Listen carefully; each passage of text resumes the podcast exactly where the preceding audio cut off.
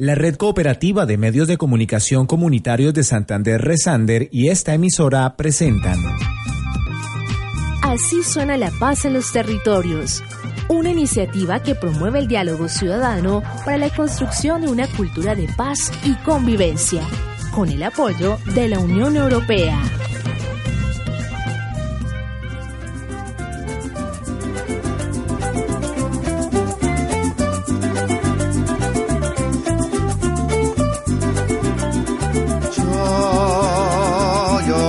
En esta ribera del Arauca vibrador. Soy hermano de la espuma, de las garzas, de las rosas. Soy hermano de la espuma, de las garzas, de las rosas y del sol, y del sol. Más de 5 millones de venezolanos han abandonado su país ante un futuro incierto en los últimos años. Dicen que la revolución socialista de Hugo Chávez fracasó y que su heredero político Nicolás Maduro está hundiendo aún más la nación. La difícil situación económica, social, política y la gota que rebosó el vaso fue el anuncio del pasado 30 de julio frente a los paros cívicos y las elecciones para la Asamblea Nacional Constituyente. Por eso miles de venezolanos decidieron dejarlo todo para empezar de cero en otros lugares. Se refugian en todo el mundo, miles de ellos aquí en Colombia. ¿Por qué decide venirse de Venezuela? Por la situación que había en el país, la escasez de los alimentos, la escasez de los empleos, la escasez de la productividad. Porque mi papá decidió de venirse para acá porque no conseguía empleo, allá donde vivíamos la delincuencia crecía más y mi papá no quería ese ambiente para nosotros y tampoco conseguíamos nada de, de comer y por eso mi papá tomó esa decisión. ¿Por qué decidió venirse de Venezuela? Eh, bueno, principalmente por la situación que se vive en el país desde hace unos años para acá, varios años ya. La escasez de, de alimentos, la escasez de empleo, pues todo eso nos orilló a tomar la decisión de buscar nuevos horizontes y debido a que tengo familia aquí en Colombia y tengo raíces colombianas, pues decidimos probar suerte aquí. En fin, no nos ha ido tan bien, pero tampoco nos ha ido tan mal hasta los momentos. Esperamos que la situación mejore, pues tendremos otras perspectivas ya. Por la situación, porque no había trabajo, este, mis hijos no comían, no se conseguía nada. Todo era un desierto y ya a raíz de que aquí se encontraba comida, se conseguía trabajo y todo eso, por eso decidimos venir a Colombia. Cuando se decide empezar de cero, lo ideal y lo que más se desea es que todo vaya bien y lograr el objetivo de lo propuesto. La frase suena bonita, pero no lo ha sido para abogados, psicólogos, ingenieros, médicos, licenciados y otros profesionales que ahora son taxistas, vendedores ambulantes o desempleados dispuestos a hacer cualquier labor para tratar de darle una vida digna a su familia en un país desconocido. Pues digamos que como venezolanos nos toca conformarnos con lo que la gente pueda pagarnos, ¿no? Nosotros no aspiramos muchas veces, eh, no, no no, no nos pueden dar un sueldo mínimo. Nosotros pues nos pagarán el día 10 mil, 20 mil pesos, que es lo que nos pueden dar y pues no nos pagan completo, ¿no? Entonces pienso yo que no es que no es que los venezolanos nos conformemos con eso, sino que nos toca conformarnos con eso porque pues digo yo que mucha gente pues se aprovecha de la situación y pues va a preferir pagarle 10 mil pesos el día a un venezolano que lo que le toque pagarle a un colombiano, ¿sí me entiende? Entonces eso es lo que pasa. No es que nosotros no valoremos el trabajo, sino que nos toca eh, aceptar lo que nos puedan dar o lo que nos quieran dar. Entonces por ahorrarse unos pesitos pues le pagan mejor a un venezolano. ¿Entiendes? Prueba la rica tisana, limonada, la rica tisana venezolana, tisana, limonada helada, tisana. ¿Y allá en Venezuela qué hacía? Era estudiante de, universitario, estudiaba ingeniería en telecomunicaciones. Yo allá, aquí, allá, aquí soy eh, eh, en economía informal lo que es la venta de caramelos, muchas otras cosas, venta de otras cosas. Y allá en Venezuela estudié TCU en mecánica parte de mantenimiento mecánico. Me encuentro aquí en una situación un poco este, fuera de lo que no era mi contexto de vida allá en Venezuela, pero aquí estamos. Escuchando los testimonios anteriores, podemos concluir que establecerse en un país no es nada fácil. Implica dejar sus raíces, acomodarse a situaciones culturales y climáticas que no siempre pueden ser sencillas de sobrellevar así como tener la habilidad de adaptación al cambio porque muchas veces no resulta todo como se esperaba. Pero este ha sido el precio que miles de venezolanos han tenido que pagar por no estar conformes con el gobierno nacional y sus políticas socioeconómicas, los bajos salarios y un posible golpe de Estado. Ahora bien, según el Observatorio Laboral de la Universidad del Rosario, con base en encuestas del Departamento Administrativo Nacional de Estadística, DANE, en la investigación Características de los Migrantes de Venezuela-Colombia, elaborada por la Universidad del Rosario con sede en Bogotá, asegura que desde el 2011 se radicaron en Colombia 348.312 venezolanos y que 8 de cada 10 no tienen estudios universitarios. Pero veamos la foto más amplia. La inmigración venezolana no es un fenómeno nuevo, suma casi 20 años. El problema es que los migrantes más educados y con mayor capital y mayores competencias laborales salieron de Venezuela hace mucho tiempo y no están en Colombia, le dijo a CNN en español Juan Carlos Guataquín, uno de los investigadores que participaron en el estudio.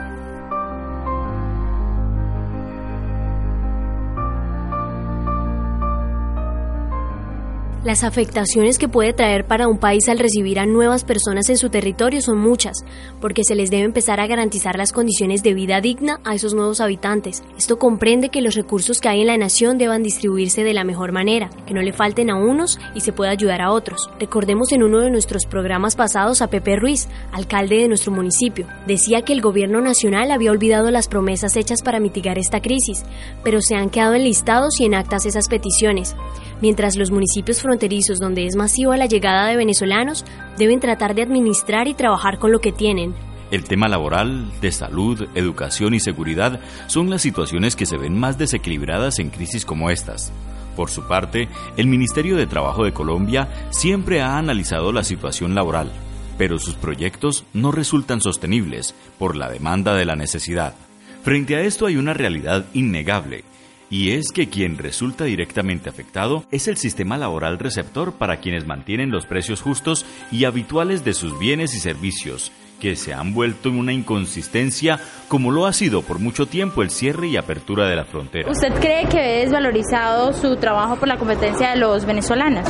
Claro que sí, estamos prácticamente en bancarrota porque hay mucho contrabando con esa carne y eso nos tiene acabados.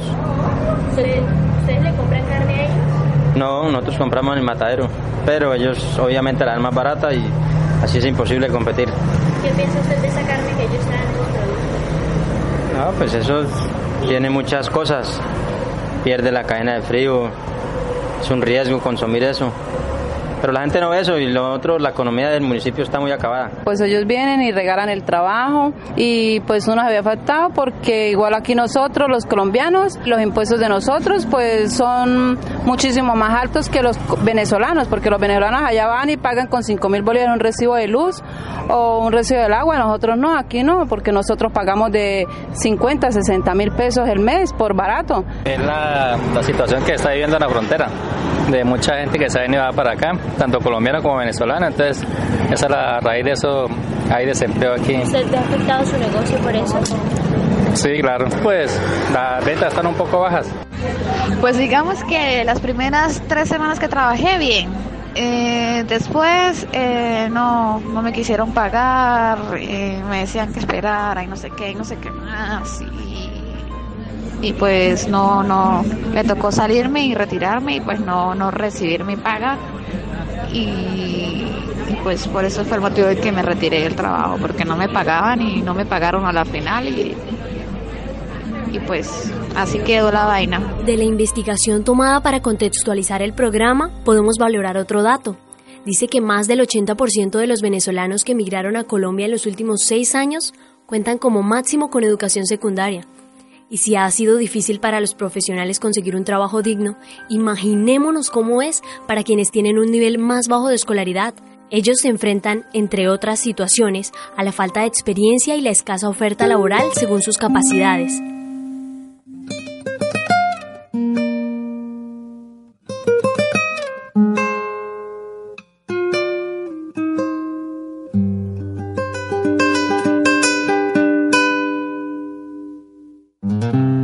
Empacó un par de camisas, un sombrero su vocación de aventurero, seis consejos, siete fotos, mil recuerdos. Empacó sus ganas de quedarse, su condición de transformarse en el hombre que soñó y no ha logrado. Dijo adiós con una mueca disfrazada de sonrisa y le suplicó a su Dios crucificado en la repisa el resguardo de los suyos. Y perforó la frontera como pudo. El desempleo no es una situación fácil de afrontar. Puede llevar a la persona a sufrir problemas de salud física y mental. La falta de oferta laboral mueve al ciudadano a buscar el sustento desde la informalidad. Y no es nada fuera de lo común en nuestro departamento, pues Cúcuta y su área metropolitana se encontró en el primer escalafón del desempleo durante el primer trimestre del presente año. ¿Cuáles cree que son las razones por las que hay desempleo en Cúcuta y su área metropolitana? Se, pues se debe a que tenemos una sobrepoblación, ya que hemos venido recibiendo en el área metropolitana muchas personas que emigran del país cercano, que es Venezuela, pueden ser venezolanos como también colombianos que residían o vivían en el país vecino. Eso se debe también a que hay pocas fuentes de empleo en Cúcuta, como son pocas empresas o las empresas que hay piden que a los que van a emplear sean profesionales o tengan experiencia. Entonces, una persona que sea menor o hasta ahorita esté desarrollándose en el campo laboral, no se le puede pedir experiencia si no se le ha dado la oportunidad. Una de las razones más comunes que se encuentra ahorita en el área norte de Santander es el desempleo por causa de los venezolanos que se han venido aquí a, a Cúcuta prácticamente, Cúcuta sectores La Parada, porque vienen a regalar el trabajo prácticamente. Si un colombiano hace un trabajo por 20 mil, ellos vienen a darlo por a hacer el trabajo por 10 mil. Por falta de, de orden por falta de una buena administración del gobierno, que pues le dan prioridad a otras cosas, a un proceso que supuestamente pues aún se lleva a cabo, pero que no ha, no ha salido adelante ni saldrá adelante, que es el proceso de paz. No le invierten a lo que es a la educación, a la salud, a la pensión.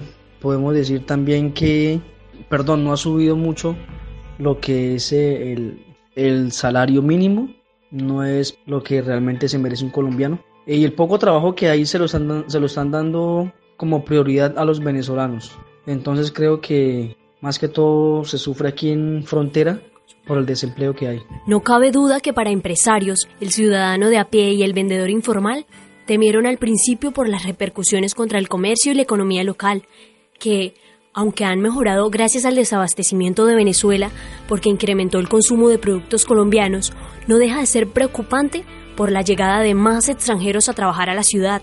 A mayor presencia de venezolanos, hay mayor competencia en las ventas de la región y los compradores siguen siendo muy pocos. También es inquietante la competencia laboral a la que se podría llegar. El tema del salario mínimo que es tan bajo en Venezuela y así ganaran más no tendrían que comprar, ha hecho que muchos venezolanos no migren a vivir en Colombia. Solo pasan todos los días a la frontera para trabajar aquí pero sus hogares están en ciudades fronterizas como San Antonio y San Cristóbal. Bueno, eh, uno, uno como venezolano eh, está acostumbrado a tener una buena vida, ¿no? Y debido a la crisis que presenta el país en estos momentos, pues uno se obliga a emigrar, a conseguir un trabajo y a obtener las, las cosas básicas que como ser humano todo el mundo necesita que es eh, la alimentación, seguridad, un buen trabajo y, y salir adelante porque ese es el fin, ¿no?